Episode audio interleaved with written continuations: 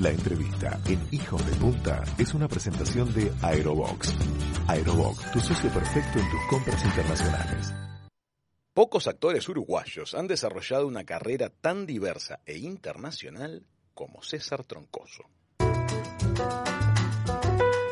Nació en Montevideo, estudió actuación, hizo muchísimo teatro y su rol en la película El viaje hacia el mar le abrió oportunidades de trabajo con distintas productoras internacionales. Desde ese entonces no paró. Numerosos proyectos en el Brasil y en la Argentina, pero sigue eligiendo vivir en el Uruguay y disfrutando de su querido balneario de Parque del Plata. Le damos la bienvenida a la mesa de Hijos de Punta a César Troncoso. ¿Cómo estás, César? Hola, buenas tardes para todos. Estoy muy bien, estoy muy bien. A punto de irme, a punto no, bueno, eh, eh, después de la entrevista, a las 3 de la tarde, me voy al, Auditorio del Sol a, hacer la prueba de, sonido y, de luces de, de Marx en el Soho y la, empezamos a hacer hoy de noche. Bueno, espectacular. Justamente empecemos por hablar de eso que nos tiene encantados. Contanos de qué se trata Marx in, Soho, esta obra que estás haciendo hoy y mañana en el Auditorio Nacional Sodre. Sí, bueno, mira, eh, Marx in Soho es una obra de un norteamericano que se llama Howard Zinn, este, y es una obra eh, biográfica, es una obra acerca de Marx, Carlos Marx, el autor del Capital y del Manifiesto Comunista, y es una obra que, que habla acerca tanto de, de, las ideas eh, que, que manejaba Carlos Marx, como de su vida particular. Este, él tuvo una vida bastante compleja, fue expulsado de su país, se fue a París, después se fue a Inglaterra, estuvo en el Soho, por eso se llama Maxine Soho. Hay una confusión entre el Soho de Estados Unidos y el de Inglaterra, pero mm, y el de Londres, pero pero bueno, habla de eso. Y después, bueno, nada, y lo hace siempre con, mucha ternura en lo que refiere a la parte familiar, digamos, a su relación con su mujer Jenny, con sus hijas, a su relación con Bakunin, a su relación con Engel, pero después también este, hace como una especie de ajuste de cuentas, tanto hacia, hacia el lado del capitalismo, diciendo que el capitalismo en estas condiciones no puede seguir existiendo de tal, del modo en que lo hace, digamos, así tan rabiosamente, y por el otro lado hace un ajuste de cuentas hacia los que tomaron sus ideas este, para transformarlas en dogmas y a partir de, de eso generaron regímenes que fueron totalitarios, ¿no? Entonces es, como una, es como, no sé, llega Carlos Marx a la Tierra con un palo en la mano y empieza a repartir palos. Este, a mí me da mucho placer hacerla, este, me parece que algunas de las ideas que se manejan en la obra siguen siendo muy vigentes, por lo tanto vale la pena plantearlas para que sean un motivo de discusión y además me, me, me llama mucho la atención y me gusta me gusta porque no lo conocía toda la parte la parte de su de su periplo de vida que fue, fue complejo, fue diverso, fue duro, este, y, y, me parece que vale la pena conocer también a este hombre en, su contexto, ¿no? O sea, estas ideas no salen de bajo una piedra, salen de una realidad que el tipo vivía y esa realidad es la que la obra muestra también. César, y hay un juego en el tiempo en la obra, ¿verdad? Porque este, este Marx, de alguna manera, no aparece en su tiempo histórico, sino que de alguna manera aparece en la cotidianeidad actual. Sí, claro, sí, sí, evidentemente es la excusa que usó Howard Zinn este, cuando escribió la obra para poder hablar de, de nuestro tiempo, ¿no? Este, lo que me resulta a mí bastante increíble eh, cuando uno eh, escucha, escucha lo que la obra cuenta, lo que la obra dice, es la vigencia, la lamentable vigencia que un montón de cosas que aparentemente son, son de Marx y de su tiempo siguen teniendo hoy por hoy. Más allá de que obviamente ahí, ahí está la mano del autor, ¿no? Pero pero por eso me parece interesante. Me, parece que el juego que él hace es un juego es un juego muy lindo que de algún modo interpela al espectador también, ¿no? Este, porque porque no estamos hablando de, cosas de cosas que caducaron, sino que estamos hablando de cosas que hoy por hoy todavía pueden percibirse y verse.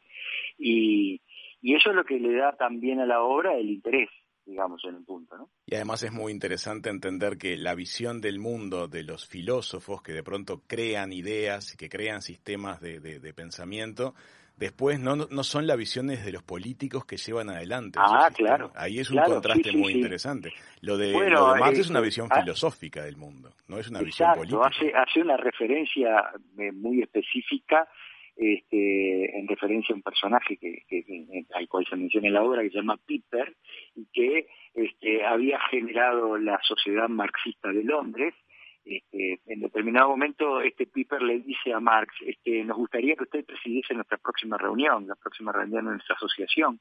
Y Marx le dice, yo no puedo hacer eso. ¿Por qué no? Porque yo no soy marxista. Claro. Y hay algo de eso, ¿no?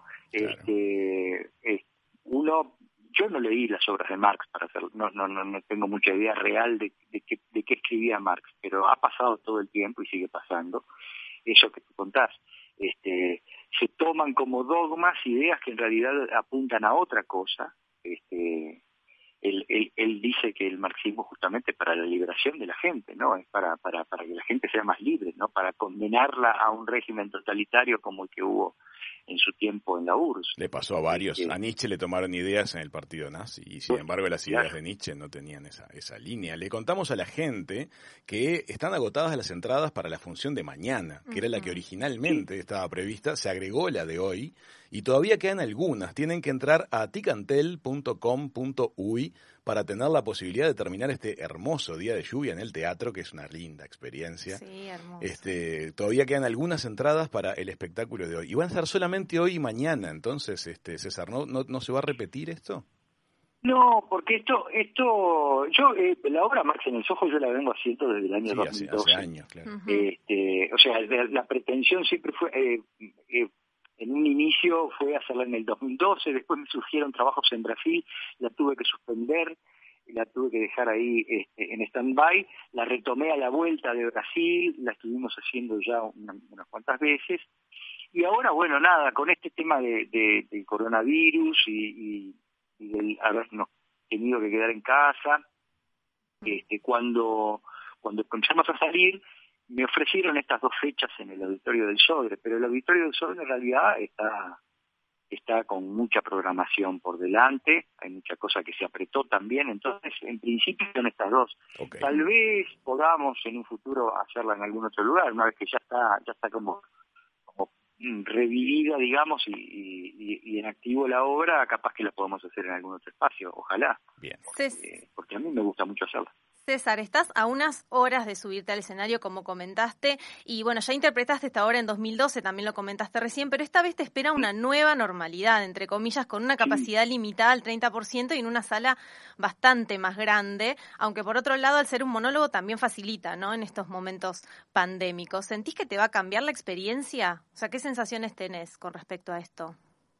Sí, yo no, no, no te sé decir hasta que me pase, no, no, no, no, no, te sé decir con certeza, pero sí, yo tengo, yo estoy preparado para una experiencia un poco diferente a las, a las de siempre, ¿no?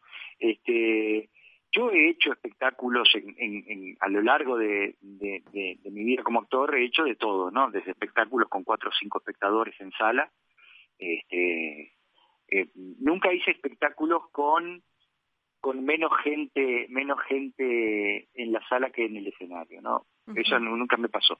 Pero pero sí por ejemplo es, eso eh, una vuelta hicimos un espectáculo de tres actores para cinco espectadores este o sea yo estoy acostumbrado a varias eh, varios escenarios diferentes dentro de dentro de lo que puede ser el resultado de un espectáculo. Ahora, este es nuevísimo. Claro. Esto, esto es una, una realidad totalmente distinta, porque para empezar la sala ya de por sí es muy impresionante. la sala, es, es, la sala grande del auditorio del Sodre. Entonces, de por sí impresiona el tamaño de la sala. Pero además del tamaño de la sala, luego que la gente se ubique en ella, este, la, la, el protocolo dice que hay que dejar fila por medio, y después a su vez en la fila que sí puede utilizarse hay que dejar dos butacas eh, entre espectador y espectador. En algunos momentos creo que en algún, algún, pequeño grupo familiar o alguna pareja creo que va a poder estar junta, pero no lo, no lo tengo claro. Va a ser una sensación muy extraña porque a su vez eso puede generar un, un diferente modo de recibir la obra, ¿no? Porque porque yo qué sé, viste, eh, quiero decir, si, si, haces un chiste, la, risa, la risa se contagia en general en un público que está próximo, pero en estas condiciones yo no sé si la risa funciona igual, yo no sé si funciona igual la atención, van a estar con, con los con los barbijos, no sé, ah. es una experiencia muy rara. Este este 2020 eh, lo podríamos tirar a la basura, pero si no lo tiramos a la basura realmente por lo menos tiene la, la, virtud de ser un, un, año excepcional, ¿no? O sea, Vamos a ver qué pasa con este aprendizaje. Creo que fue un año que también nos mostró a todos la importancia de la industria cultural. Estamos hablando con César Troncoso, 30 obras de teatro, más de 40 películas, televisión en su haber, experiencias de trabajar para TV Globo, para HBO al mejor nivel internacional. Me gustaría que nos cuentes un poquito, César, acerca de cómo es tu experiencia ¿Por qué considerás que las productoras internacionales te han tendido a abrir la puerta, en particular a ti como actor? ¿Qué hay en tu, en tu capacidad profesional que hace que te busquen? Yo no sé, bueno, yo, este, a ver, vamos a empezar poco modestamente. Yo me considero un tipo talentoso a esta altura de, mi vida yo ya me di cuenta que, claro, que hay algo. Los, golpes de suerte ayudan, pero en realidad la permanencia me la está dando el, hecho de que yo soy un buen actor. Bien, sin dudas. Este, a mí hay algunas cosas que me han ido ayudando a lo largo de, todo este tiempo. Por ejemplo, el hecho de eh, un dato concreto de la película, El, baño del Papa. Este, vos mencionabas El viaje hacia el mar, que fue mi primera película. Yo tuve suerte de hacer esa película porque me dejó muy bien parado. Ahí me vio Enrique Fernández y me, me convocó para El baño del Papa. Después llegó Charlone a la película y la película, por lo tanto, tomó en Brasil una presencia mucho mayor aún de la que podía tener.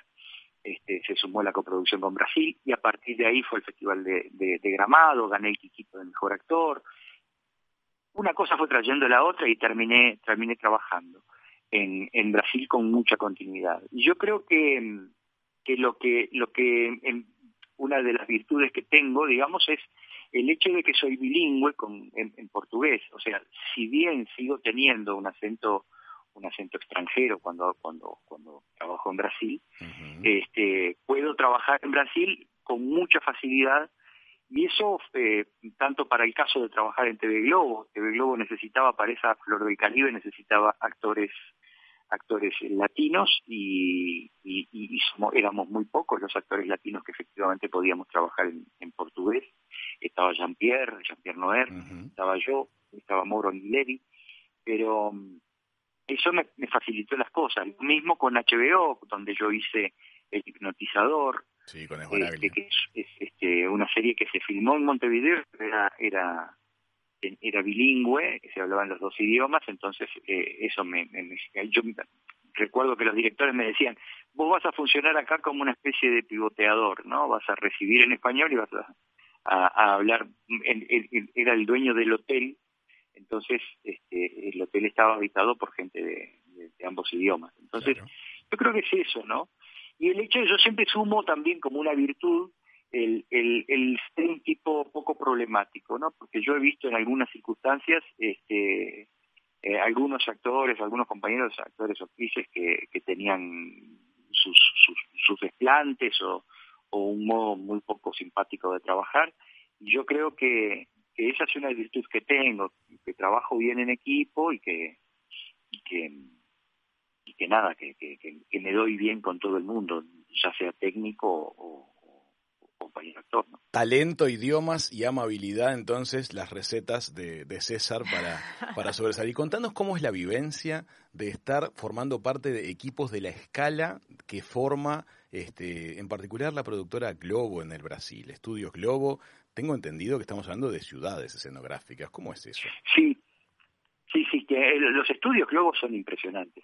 Yo hice, en Globo hice, bueno, hice esa novela Flor del Caribe, después hice alguna participación pequeña en, en, en una miniserie, pero después hicimos ahí mismo Supermax, que Supermax es una serie que inició Daniel Burman, el, argentino, el director de cine argentino, con un elenco este, multinacional, digamos, este, en el cual estaba yo que sé, Santiago Segura, Cecilia Roth, Guillermo Fenning de Argentina, Antonio Viravent, este, y estaba por ahí metido yo. Y, y yo recuerdo que yo ya tenía la experiencia de la novela, pero ellos cuando llegan a los estudios Globo realmente quedan deslumbrados. Estamos hablando de gente con mucho oficio y con mucha trayectoria, ¿no? Santiago Segura, Cecilia Roth, este, quedaron deslumbrados porque realmente mm, TV Globo trabaja a un nivel increíble, tiene unas estructuras increíbles. Yo creo que eso está moviéndose de lugar en estos tiempos por el tema del streaming y la, la crisis que puede llegar a ver para la televisión abierta. No sé qué está pasando hoy por hoy, pero en aquel tiempo era muy impresionante. Y lo que sí tiene es que, claro, ellos tienen la capacidad de, de convocar a todas sus primeras figuras este, en el Brasil. Ellos tienen una, una red de pesquisadores de talento, digamos, que salen con, con la cual salen a, a, todos los festivales de cine que hay en el país y si hay un, un actor que descuella en tal película o una figura joven que aparece en tal lado, ellos este, ya la pueden captar.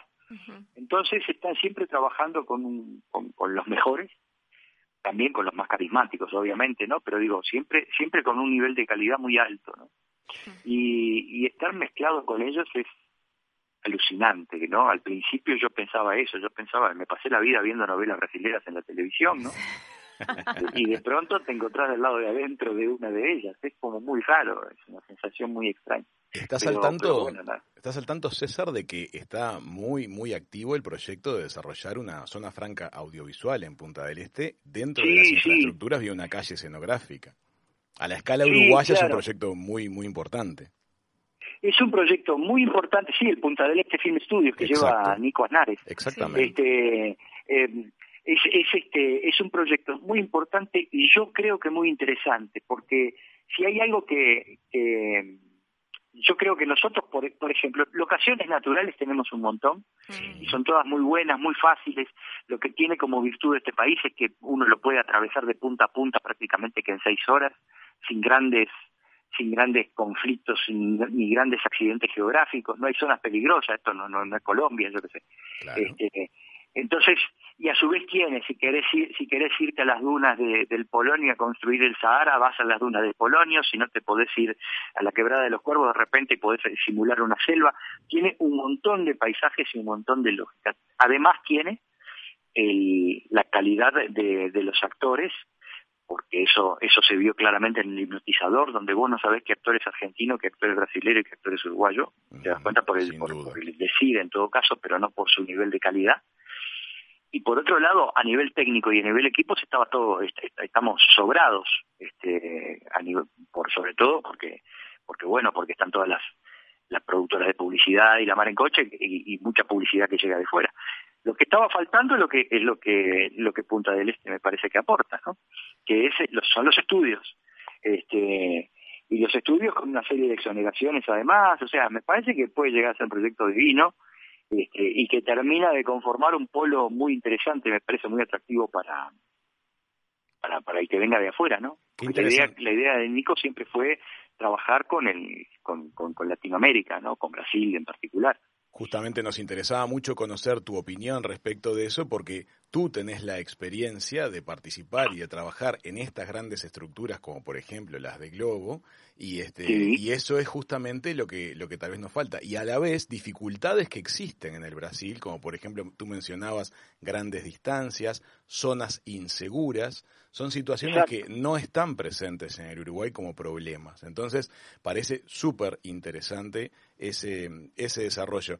Contanos, este, de todos los proyectos recientes que hemos estado viendo tuyos, has tenido algunos con una calidad fílmica enorme. Estamos hablando, por ejemplo, de Flor de Caribe en este, con gente de, de Globo, pero también una película muy reciente con Julio Chávez que se llama El Pampero, que se podría haber filmado en cualquier parte del mundo. Desde el punto de vista técnico, la película es perfecta. ¿Cómo construís a tus personajes cuando notoriamente son distintos a vos? O sea, no tienen nada que ver con tu esencia, con tu dulzura. Te tocan personajes que de pronto son duros, que son que han tenido un camino de vida difícil. ¿Cómo elaboras a tus personajes?